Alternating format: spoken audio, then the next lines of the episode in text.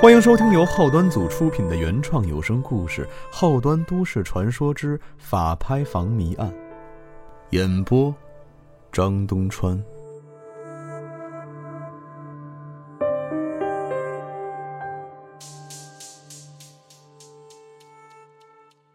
大家好，我是后端组老郭。我知道大家听到我的名字，脑海里浮现出来的都是下半身的各种传说。对我来说，这种强烈的个人标签不是什么坏事儿，但总得换换脑子嘛。这次的故事我稍微严肃一点，无关下半身，无关变态杀人狂，也无关普普通通的小鱼鱼。二零一九年九月十八号早上，我一干妹妹小硕突然给我打电话，问我在不在家。这丫头除了过年要压岁钱，或者是看上哪个帅哥找我打听之外，基本想不起来我。用她的话说呀，三岁一代沟，我俩中间呢逾越着大峡谷。昨天一宿没睡，写后端案内人的稿子，这才刚躺下没一会儿。于是我编了一个理由，说我一会儿啊要去昆玉河玩桨板，你呀改天吧。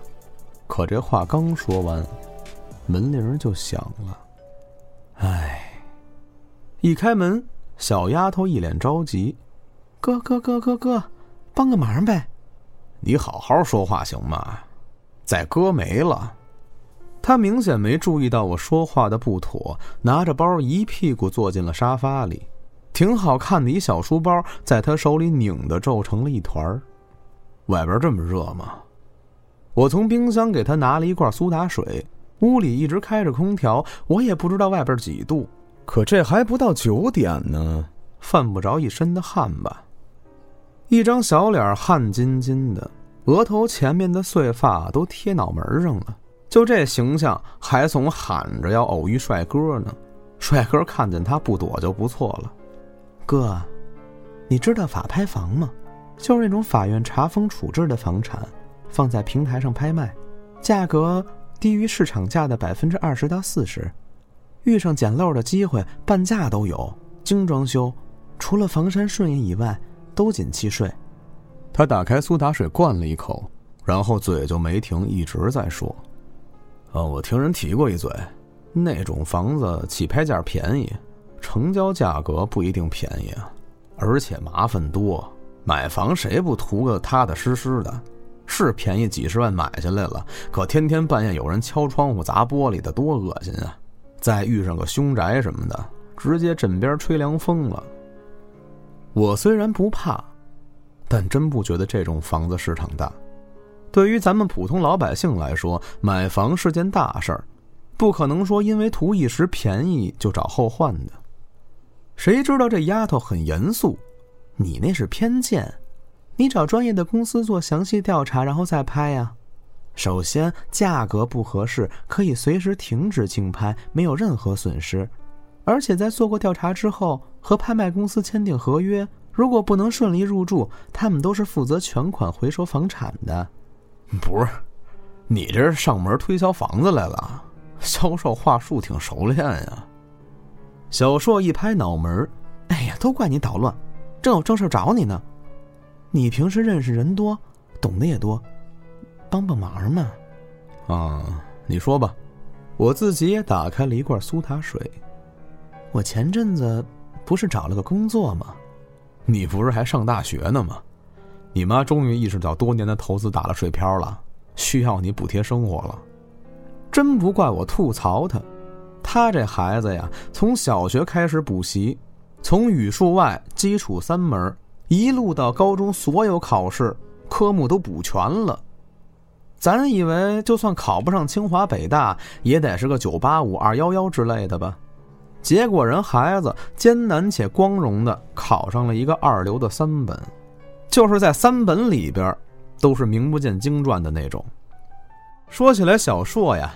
压根儿就不是学习的材料，但是经商头脑玩得好，从初中就用他妈妈的身份证注册玩淘宝店，倒卖各种明星周边，现在他自己账户的余额应该不比我少，而且也一直热心，大学参加了不少慈善捐助的那种社团什么的。你再说我拿水泼你了啊！小硕举着易拉罐就要袭击我，最终也只是做做样子。我大四了，不得实习吗？哎，对了，今年过年都没见面，压岁钱一会儿你传我支付宝就行啊。小硕擦擦脑门上的汗，紧绷的身子现在放松了不少。反正六月底那阵儿，我就在招募网站上找了一份人事的工作，是一家拍卖公司。其实这拍卖公司啊，就是中介，两手托两肩，空手套白狼，糊弄那种不懂房子的人。我应聘的明明是人事，到那儿却成了打杂的了。财务、销售、人事、保洁，什么都干。哎呦，你别笑，你听我说呀。呵呵，好，好，好。被社会毒打的小硕同学，您继续啊。说完，我强忍住脸上的笑容。继续听他说，那家公司离我家还挺远的，单程的话，天天倒地铁加上公交，将近得两个小时。我就选择了住宿，还想着继续感受大学寝室的欢乐。结果，我的天，你能想象吗？一个七十多平两室一厅，住二十个姑娘，什么概念？十张上下铺。见我点头，他没忍住打了我一下。还挺疼，不过同事们都挺好的，我还以为我够小的了，结果那儿还有零零后，刚十八岁。哎，对了，跟你说正经的，我同事丢了。你怎么不说你同事炸了呀？你知道咱们这儿现在什么治安吗？我寻思着这小丫头片子逗我玩呢。哎呦，真丢了！玲姐是我们宿舍年纪最大的，拐卖是不可能的。拐卖也得是我这样适龄的少女，好吧？那人家是不是去哪儿了？没跟你们说呀？再说人丢了，报警啊！你跟我说有什么用啊？果然，我身上又挨了一下。不是直系亲属，没身份信息，警察局开始不给立案呀。后来从公司调身份证，在警察局一搜，居然查到他两天前刚买了从广州到北京的火车票。警察叔叔说：“这证明人不是丢了，只是离职没通知。可他一直在北京啊，没有从北京到广州的记录啊。”妹妹，你知道世界上有种东西叫汽车吗？也许人家见网友去了呢。他是天津人，去广州干嘛呀？我们那儿压工资不发，他穷的晚饭都省了，还见什么网友啊？你都不知道，我们俩可好了。他要是见网友，都告诉我的呀。最最最主要的是，前天他签约的一套房子，竞拍成功了，提成就六万多呢。他不要这钱，自己跑广州去。这个客户跟了快一个月才拿下，费这么大劲，现在不要钱了。除非他疯了。八月底签约那天还跟我们说拍成了，大家去吃火锅呢。第二天下班之后就不见了。也没回宿舍，没拿行李什么的，哥，你说这不是丢了是什么呀？那这个是挺奇怪的。小硕从皱巴巴的包里掏出一个绿色的小笔记本，你看，这是他的日记，一点都看不出是要突然离职的样子。你这小姑娘家家的看人家日记，不好吧？话如此说着，我还是接了过来。女人的日记呀，哈哈，是吧？你同事这字儿能找着工作挺不容易啊。果不其然，说完这句话，我收到了一二十个白眼儿。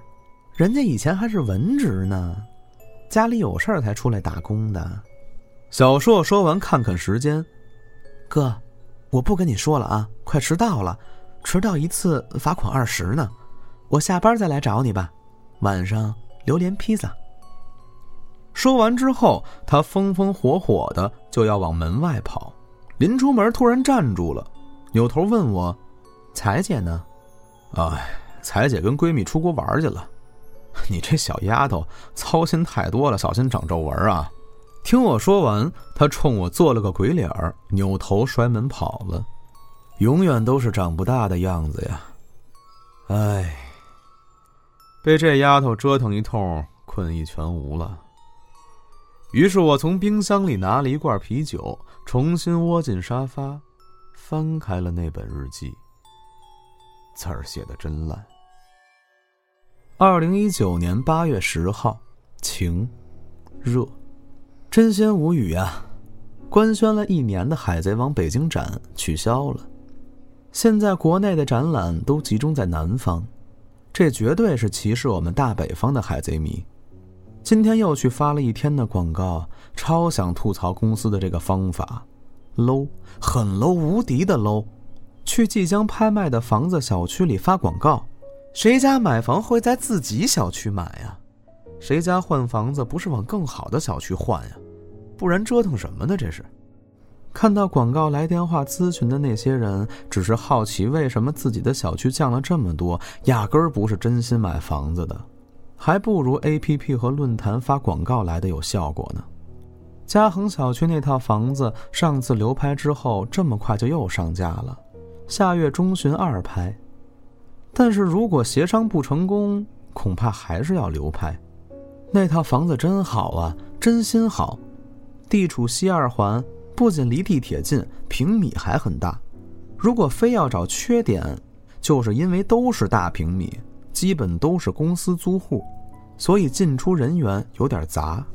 但这一点点缺点，在二拍价格面前屁都不是。这是帝都，寸土寸金。再说西城耶，现在二拍的起拍价。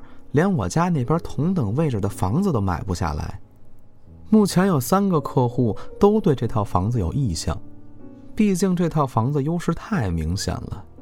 哪怕最后成交价格比起拍价高，只要涨幅在五百万以内，客户都能接受。嘿，别说，卖房卖久了呀，张嘴就是三百万、五百万，丝毫感觉不出来我此刻还躺在宿舍下铺写日记呢。言归正传，房子是好的，只是里边住着这老太太呀，实在是不配合。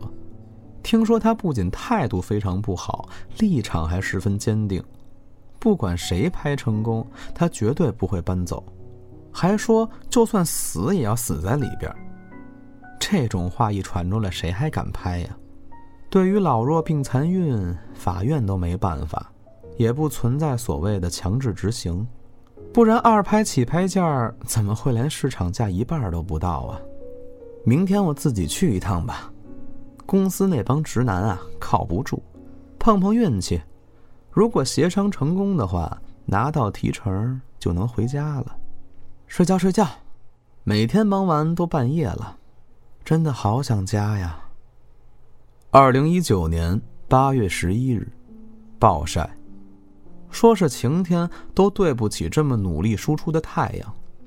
今天新客户数量不够，又加班到十点，冷笑不语。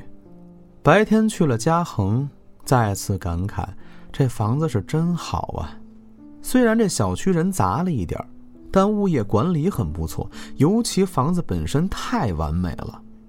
今天敲开门了，哪有那帮直男说的人家死活不开门这么一说呀？肯定是他们太凶了，人家老太太才不敢开门呢。你做司法拍卖房辅助跟客户协商还敢这么凶，真是服了。你以为是高利贷讨债呀？一个电话举报你涉黑，你就傻眼了。人家老太太跟我就很客气，还给我倒了杯茶喝呢。在他家聊了两个小时，也真的是很可怜呀。他和他老伴儿一辈子的积蓄攒了一排平房。没想到赶上拆迁了，用拆迁款买的这套房子，为了外孙上学，就直接落户在女儿身上了。没想到他女儿学人家做生意，赔了个底儿掉，抵押这套房子贷的巨款也一并赔了进去。为什么我会写两个？没想到，因为我确实没想到啊，一个跟我一样让人操碎了心的女儿，只不过人家赔的钱更多。最让那老太太难受的，还不是法院要拍卖房子偿还债务，而是现在他女儿被合伙人检举有严重的税务问题，面临刑事责任。一听这个消息，他女儿直接就跑了。如果真的抓回来审讯了，恐怕要判个不少年。如今他老伴瘫痪在床，全靠他一个人照顾，可怜天下父母心啊！每天警察、法院和我们这种拍卖辅助机构的，快把他家门敲烂了，所以老太太才放话说死活不搬走，死也要死在这房子里。老太太从猫眼里看我一个人来的，而且面善，才给我开的门。听她说完之后，我就开始哭。我愧疚啊，无敌的愧疚啊！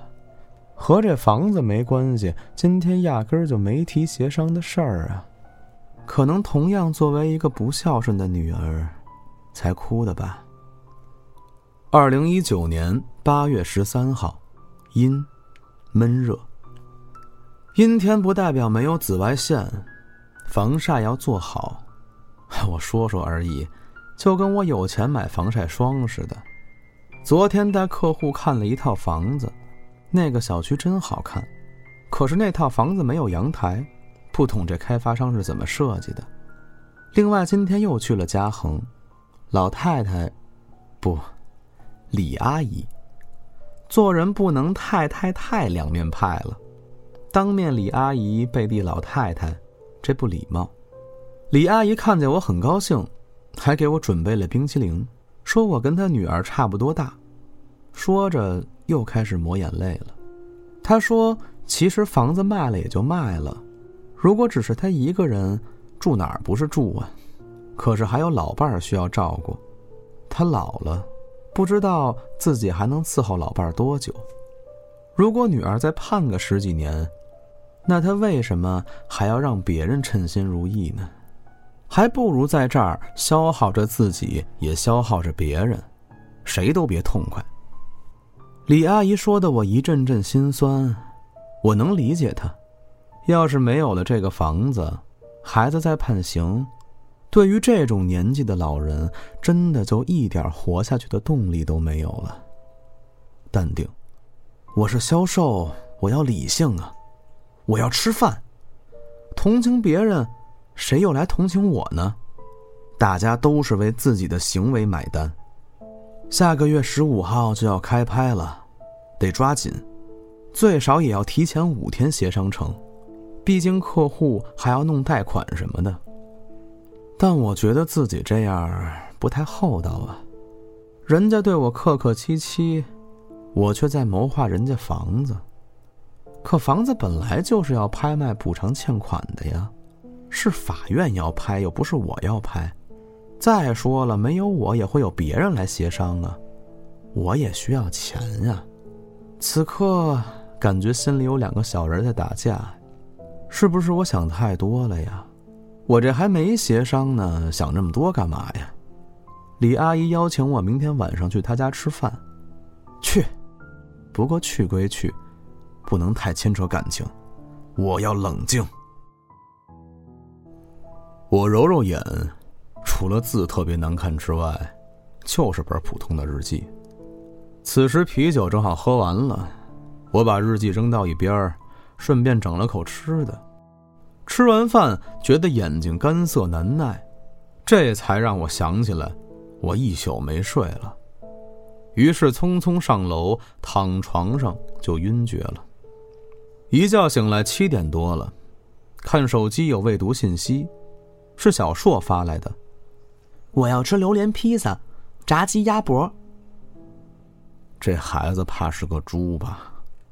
最后一条是十分钟之前发的，说他半小时之后到，赶紧点了外卖。不一会儿门铃就响了，和早上着急忙慌的不一样，小硕这次轻松多了。进屋巡视了一圈，就开始抱怨。就知道饭还没好，路上了，路上了啊！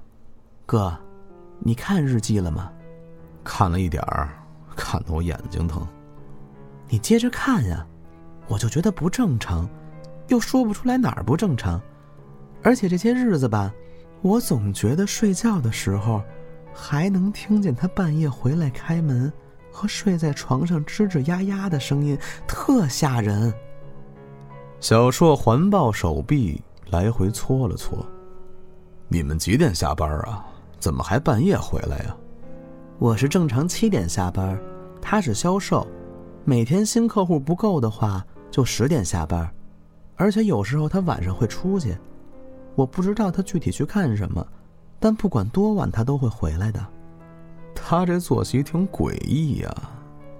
我的语调透露出了怀疑。他只有实在没钱的时候才出去，回来之后就能坚持几天。说白了，他突然失踪，自己跑了，我信。但是提成不要不可能吧？六万块钱呢？之前他跟我聊天还说计划着用这钱回家还账呢。当着小丫头，我没好意思说，这保不齐是失足了。他好看吗？一般吧，就勉强普通吧。咋了？哦，外卖陆续都到了。小硕一边往嘴里塞着披萨，一边口齿不清的说：“警察查完购物记录之后就撤案了，公司也下令不许我们再去报警。我看他们就是想扣下提成，真他妈狗！看这丫头吃饭的样子，跟八百年没见过粮食一样，果然还是社会历练人呢。”等他走了之后，我又窝进了沙发里，翻开了那本日记。二零一九年八月十四号，多云还是晴，我也闹不清。今天又发了一天广告。我现在喜欢去各大小区的地下停车场塞纸条，晒不到太阳，也不会有人投来嫌弃的目光。我可真是个小机灵鬼啊！嗯，不对。老机灵鬼。晚上去了李阿姨家吃饭，她做的红烧肉真香啊！吃饭的时候，我劝李阿姨，与其这么消耗彼此生命，不如跟有意向的买家协商个价格。毕竟二拍价格这么低，也就刚够偿还他女儿的债务的。要是跟买家协商好，加个三四百万没什么问题，起码能买个小点的房子呀。自己和老伴养老住也够了，晚年不至于一无所有啊。李阿姨的老伴一直在卧室躺着，半身不遂，说不出话来，只是看见我就摆摆手。说来好笑，吃完饭我主动去刷碗，路过卧室的时候还看见屋里墙上挂着的照片儿，应该是李阿姨和老伴儿的结婚照。李阿姨年轻的时候有点像我哎。不过并不像我妈，我还是更像我妈一点儿。嗯，这不是废话吗？我想妈妈了。嗯，李阿姨有一点儿像我妈妈，就是都有一个不争气的闺女。不想了。今天李阿姨说她要考虑考虑，我要注意尺度，不能催太紧。哎，睡觉睡觉睡觉。二零一九年八月二十日。下雨了。下雨天留客，天留客不留。怎么突然想起这一句了？哎，妈妈给我打电话问我什么时候回家，我说太忙了，没时间回去。其实是没脸回去，也没钱回去，还没发工资呢。我连回家的车票钱都没有。这几个月我是靠什么活的呀？不想去回忆。每个人都要为自己的错误买单，每个人必须为自己的错误买单。我是，那些法拍房的业主也是，可怜又怎么了？哭的时候都可怜，有本事你别犯错啊，别欠债呀，别说什么投资失误不是自己愿意的，也别说什么大环境不好。你去哪儿都是大环境不好的话，你是破坏大环境的人吗？杀人犯一开始都不想杀人的，纵火犯也许只是想抽根烟。大部分做坏事的人一开始初衷都是好的吧，只是一点点走歪之后就越来越歪。这几天一直没去李阿姨那儿，明天去看看她吧。我要收起自己的同情心，已经坠到尘埃的我，没资格同情别人。二零一九年八月二十三日。解放区的天是晴朗的天。今天上午有一个签约，开心。月底开拍，啊，一定要成功呀！成功就有提成了。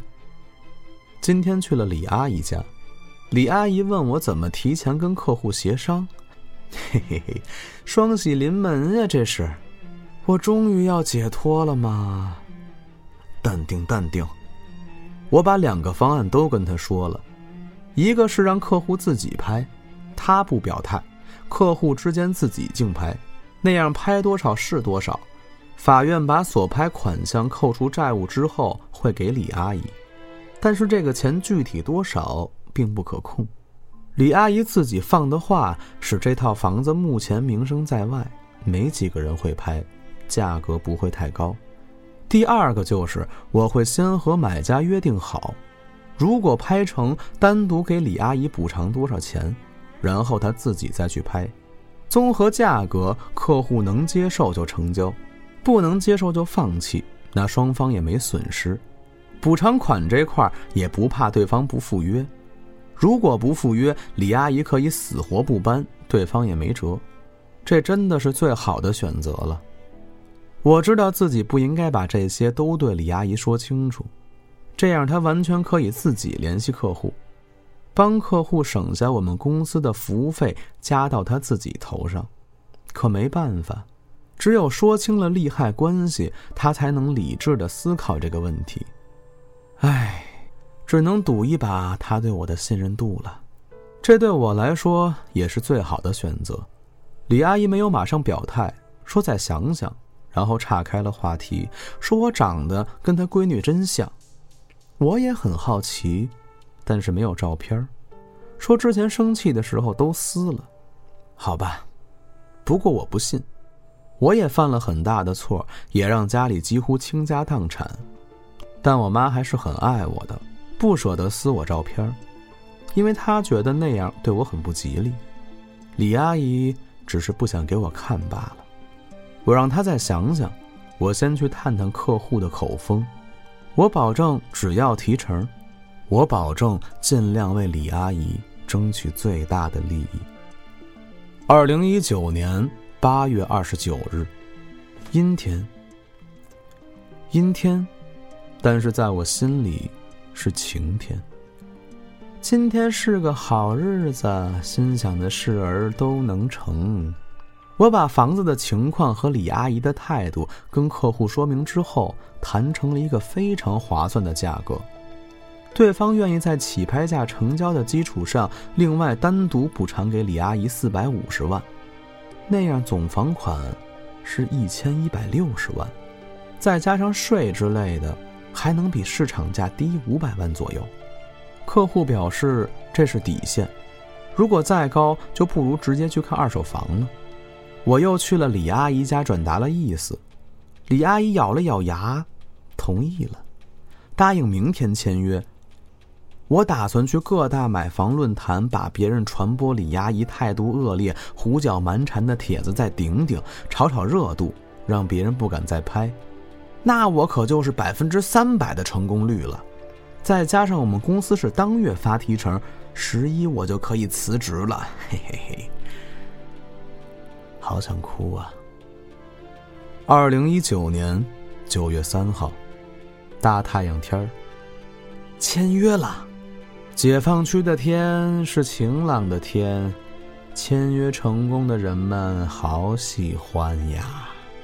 还有十二天开拍，李阿姨喊我明天去吃饭，我得买点东西去。哎，又要借钱喽。没事儿，等提成下来了再还。好开心呀！我突然一身冷汗。这个日记本的扉页都被自己手心的汗浸湿了。这绝对绝对不是一个要中途离职的人写的，感觉更像是一个在海里游了很久，终于抓到救命木头的人。别说他自己突然消失离职，就算现在开除没拿到提成之前，他也不会走的。那他到底去哪儿了？还有从广州到北京的购票记录是怎么回事？这一切加在一起真的太奇怪了。可能是喝酒的原因，眼皮打架了。我想着想着就睡着了。都是消毒水的味道。我使足了劲，把眼睛睁开了一个缝儿，全身动不了，不疼，不痒，没感觉，只能看见一点点白色，看见我的身体盖着被子，手上插满了管子。医院。我知道自己在做梦，但动弹不了。有人进来了，听声音有老人也有男人。警察同志，真辛苦你们跑了这么多次。本来我女儿打算第二天去自首的，没想到啊。老人说着哭了起来。您也别太伤心了，现在这样也是大家都不想的。不过明天还是会照常开庭的，还开庭啊？他都这样了，就算判刑了也去不了啊！我看见一只手放在我的身体上，但是我感觉不到。您女儿快半个月都没醒了，老拖着也不是个事儿啊。开庭是必须要走的流程，也许会照常宣判，然后监外执行。当然，这是我个人的猜测，具体要明天才能知道。我们来就是通知您，明天有时间的话最好到场。嗯，您先忙着吧，我们还有事儿，先走了。等人走了之后，那个老人坐到了我的身边，开始念叨：“孩子呀，房子拍完了，你放心，钱我拿到手了。”你也别怪我啊，人都是自私的，谁让你跟我女儿长得这么像呢？眼皮抬不起来，我看不见他的脸，只能看见半截身形。电话铃响起，他接了起来，语气不客气的说：“不是说了先别打电话吗？等开完庭。”保险金下来了，你再回来。现在先别打电话了。随后他语气变软：“你呀，照顾好自己。再过会儿我就说负担不起，把氧气拔了。我也没想到咱家那高度，居然没直接摔死。总之啊，等他死了之后你再回来吧。咱们换个地方过，黑户就黑户吧。”比人没了强吧？对了，收着快递了吗？我把他身份证给你寄过去了，就你给的菜鸟驿站那地址。身份证先用着，没问题。呀，他怎么哭了呀？可不能让他醒了。我先挂了啊。随后有一只手在我的脸颊上胡乱抹了两下，渐渐的。我感觉喘不上气，明明张开了嘴巴，却是徒劳。我看见那只手握着一根管子，应该是氧气。啊啊啊！我大口喘着气坐了起来，天已经亮了。我给小硕打电话。没敢跟他说那场梦，只是要多了解一些那个女孩更详细的信息。也许女孩这个称呼不对，我还没问过她多大。小硕说没问题，他这个玲姐的口头禅就是：既然做了，就没有什么不可以说的，也没什么不可以被人说的。这个观点该说是坦然，还是说没心没肺好呢？中午，小硕给我发来了信息，是玲姐的资料。八七年，女，天津人，当初偷摸跑来北京，跟家里说是找了一个需要住宿的工作，曾经做过十几年的文员，性格开朗。小硕洋洋洒洒的写了一大堆，都是她们小姐妹之间的玩笑话，还备注了性格分析。说了半天，唯一有用的信息只有两个，一个是他左边肩膀的绿色纹身，还有一个是这玲姐的脑子比较简单，所有软件密码都一样，密码七八九。对，他的所有密码都是 M I M A 七八九。我找小硕要了他的手机号。然后挨个软件登录，不管是墨呀、碳呀、膜呀，基本上比较火的那几个软件都试了一次。可以确定的是，他的确都注册过，但即使有密码，也要手机验证才行。所以还是不知道他这些软件上的具体内容。现在我对这件事儿已经不仅仅是好奇这么简单了，因为那个梦。太过真实了，我糗在沙发里辗转反侧想了半天，突然，脑海里闪出了一个软件北京地铁。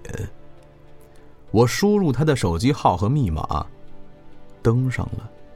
我查看最后一次乘坐记录，是失踪那天晚上七点多，他下车的车站附近，唯一和他有关系的。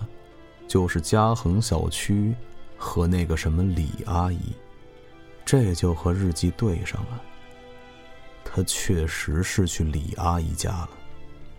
我决定去嘉恒小区转转。打开电脑，在搜索引擎里直接输入他们公司的名字。他们公司网站上的房源众多，能看得出来是从各个拍卖平台上扒下来的。在已经成交的区域里找到了这套房子，起拍价加了二十万就成交了，也就是说，按照之前协商的，至少给了那个老太太四百到四百三十万。这金额在二三线城市买套房再加上养老，足够了。我拿起车钥匙下了楼，刚出楼门，就跟扎进了烤箱一样，上下炙热。车里的方向盘比冬天的暖气片还烫手，可尽管如此，我的心里依旧是一阵阵的泛凉。路上还好，没怎么堵车，一个多小时就蹭到了，这绝对算是非高峰期的快速了，你懂的。在小区停车场停好车，往里走的时候，发现停车场值班的大爷挺面善的。于是决定先聊两块钱的，跟大爷递上烟，再点着火。我那殷勤劲儿啊，仿佛是在求中学教导主任别让自己蹲班一样。我没话找话的说：“大爷，今天够热的吧？估计大爷没见过太多有正事儿不干跟自己搭讪的帅哥。”抽着烟瞟了我一眼，说：“嗨，天天都这样。”瞧你面生啊，你是干什么来的？我这不是想看看房吗？中介说这儿有套房，叫什么来的？哎，对对对，法拍房，价格特别合适。我这不是在等中介呢吗？我低头看看表，您说说他们，说好的时间晚了二十多分钟了都，这还做买卖呢？这还？大爷眼色一凛。把烟从嘴上拿了下来，是不是四号楼七零二那家啊？对啊，您怎么知道的？那房子怎么样啊？您给我来点内部消息呗。我把剩下多半包烟塞进了大爷手里。你呀，来晚了，那房子已经让法院卖出去了。老大爷神秘兮兮的凑近我，小声的说：“晚了好，买那房子以后得后悔。就这个月初，那家姑娘从楼上掉下来了，现在还不得是凶宅了？呃，什么意思呀？中介说房子还在呀，怎么还有小姑娘掉下来了？大爷您可别吓唬我啊，我这人胆小。”一股凉意顺着血管从我的心脏向全身蔓延。那家是这小区里头一批入住的住户，老两口人特别好，可是那姑娘不争气，也不知道怎么犯法欠款还跑路了。这不，刚回来，打算一家人吃个团圆饭，第二天准备自首呢，也不知道要拿什么东西，就从楼上掉下来了，那个惨呀！送医院的时候，下半身都脱节了。那，就那儿，那儿，那儿，那儿，那儿。大爷使劲指着一栋楼房下面的地方，还有血呢。那这送医院的意思，是还活着？当时是活着的，后来听说，前两天咽气儿了，没办丧事直接就火化了。老太太抱着骨灰盒下车的时候，哭的差点坐地上。你说这本来挺好的一家子，房子让人家法院拿走拍卖了，姑娘这一死啊，老两口连个念想都没了，真可怜呀！你别看我租房住，好歹儿女还在呀，歇班了还能去逗逗孙子，他们呢，啥都没有。哦，对了，好像这一两天就要搬走了。我听说那家老大爷瘫痪是吗？就算是法院执行，也不能这么快吧？你这是让中介给骗了，好给你加价儿。那老头啊，平时就健身，比我还硬朗呢。我寻思着还有没有别的可以让我推翻自己猜测的途径。大爷，这小区监控哪能看呀？谁知道大爷乐得像朵菊花。监控，这小区就外边好看，好招商，实际上那些公司没几家交物业费的。监控摄像头是有，但是没插电。我还是不死心，接着问他：“大爷，您知道他们当时送的哪个医院吗？”就那个人民医院。这时候，大爷突然警觉起来，把烟屁往地下一扔，抬头问我：“我说你是不是保险公司的呀？我像吗？”昨天也来了两个小伙子，问他家的事儿，好像是那姑娘有个什么保险，我也想不起来了。那俩小伙子来调查是不是自杀的。我跟大爷摆摆手，打断了他的话。大爷，谢谢你啊，这房子我不看了，我先走了啊。啊？哎，行吧。大爷的倾诉欲望显然没有得到满足，可对我来说，最开始的好奇和猎奇心理已经快冻成冰了。还有最后一个机会。可以证明我是错的。我掏出手机，拨给了一个朋友，他就在停车场大爷说的那家医院上班。我简单说了一下情况，他让我等消息，说是去问问。到了晚上的时候，医生朋友给我回了信息，说那天坠楼送到医院的人左肩确实有个绿色纹身。后来我把日记交给了警方，并把我所知道的情况都做了笔录，折腾了一天才结束。出了刑警支队，我给嘉哥打了个电话，说等这案子有了结果，咱们可以做期后端案内人。嘉哥想了想说：“在节目里读女生日记是不是有点尴尬呀？你还是写成小说吧。”我说也对。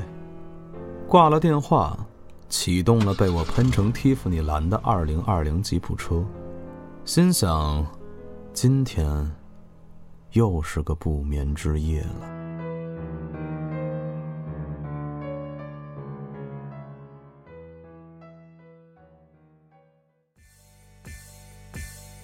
您刚才收听到的是由后端组出品的原创有声故事《后端都市传说之法拍房谜案》，更多精彩故事，请关注后端组账号，下期更精彩。